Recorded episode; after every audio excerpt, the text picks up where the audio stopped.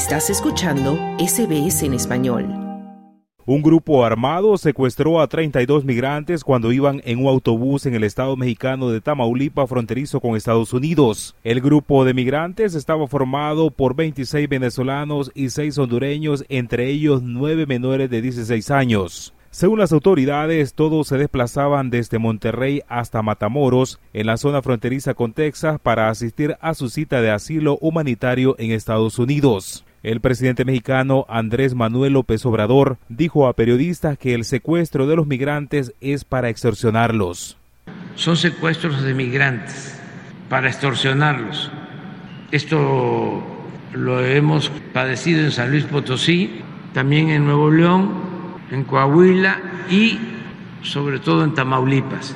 Luego el rescate fue anunciado por las autoridades mexicanas como resultado de una búsqueda frenética en la que participaron soldados del ejército y la Guardia Nacional, fuerzas policiales, perros de búsqueda y rescate, y luego de que se rastrearan señales de teléfonos celulares. Sin embargo, testimonios de fuentes involucradas en la búsqueda compartidos con la prensa local revelaron que no fue el gobierno quien las salvó, sino que fueron liberadas en un supermercado por sus captores. Así lo admitió el presidente López Obrador. ¿Qué sucedió? Bueno, pues los tenían en un sitio y los llevaron a otro sitio, estacionamiento de un centro comercial.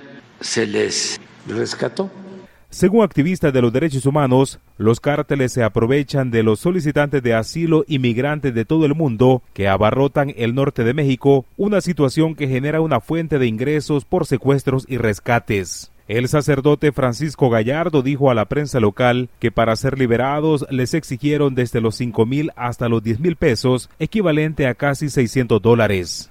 Pues son situaciones muy graves. Por ejemplo, los migrantes nos refieren eh, para que les paguen, pues son golpeados, son torturados, son eh, maltratados, el lenguaje eh, verbal es muy fuerte, el lenguaje físico también es muy fuerte, entonces es una situación que el migrante secuestrado vive, la verdad que llegan con mucho miedo a las casas de migrante, pero con mucho miedo. Mientras el Instituto Nacional de Migración reporta que el año pasado ocurrieron alrededor de 400 secuestros de personas migrantes en México en unos 10 eventos masivos. En Tamaulipas, por ejemplo, el secuestro de migrantes se está convirtiendo en una fuente de ingresos constantes para los grupos delictivos activos en la región fronteriza, como el Cártel del Golfo y el Cártel del Noreste. Recientemente, una migrante venezolana narró cómo lograron escapar de sus captores y el modus operandi. Y la empresa Futura guiada, esta señora fue la que nos vendió los boletos, que fueron unos tickets, no fueron boletos reales, nos vendió un ticket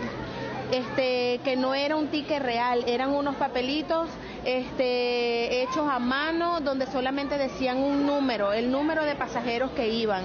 Señores, ellos nos entregaron a los carteles porque nos interceptaron tres camionetas y el chofer abrió las puertas donde se montaron cinco hombres. Gracias a todos los hombres de que iban en nuestro autobús, logramos salvarnos. No es mentira, tengo, todos tenemos, rompimos los vidrios, muchos este, tuvimos eh, cortadas por los, por los vidrios, pero gracias a Dios pudimos salvarnos con nuestros hijos. Aquí estamos todas las personas del autobús que nos iban a secuestrar.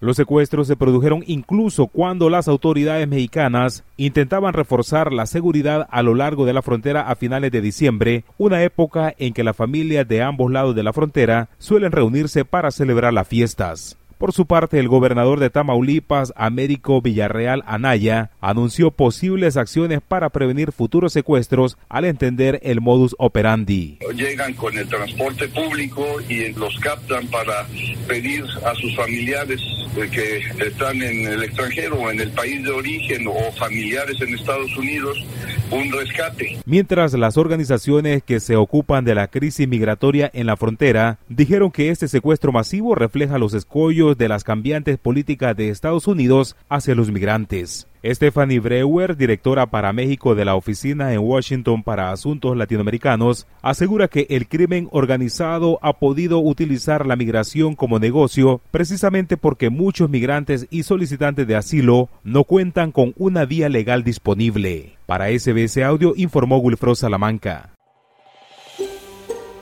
¿Quieres escuchar más historias como esta? Descárgatelas en Apple Podcasts Google Podcast, Spotify o en tu plataforma de podcast favorita.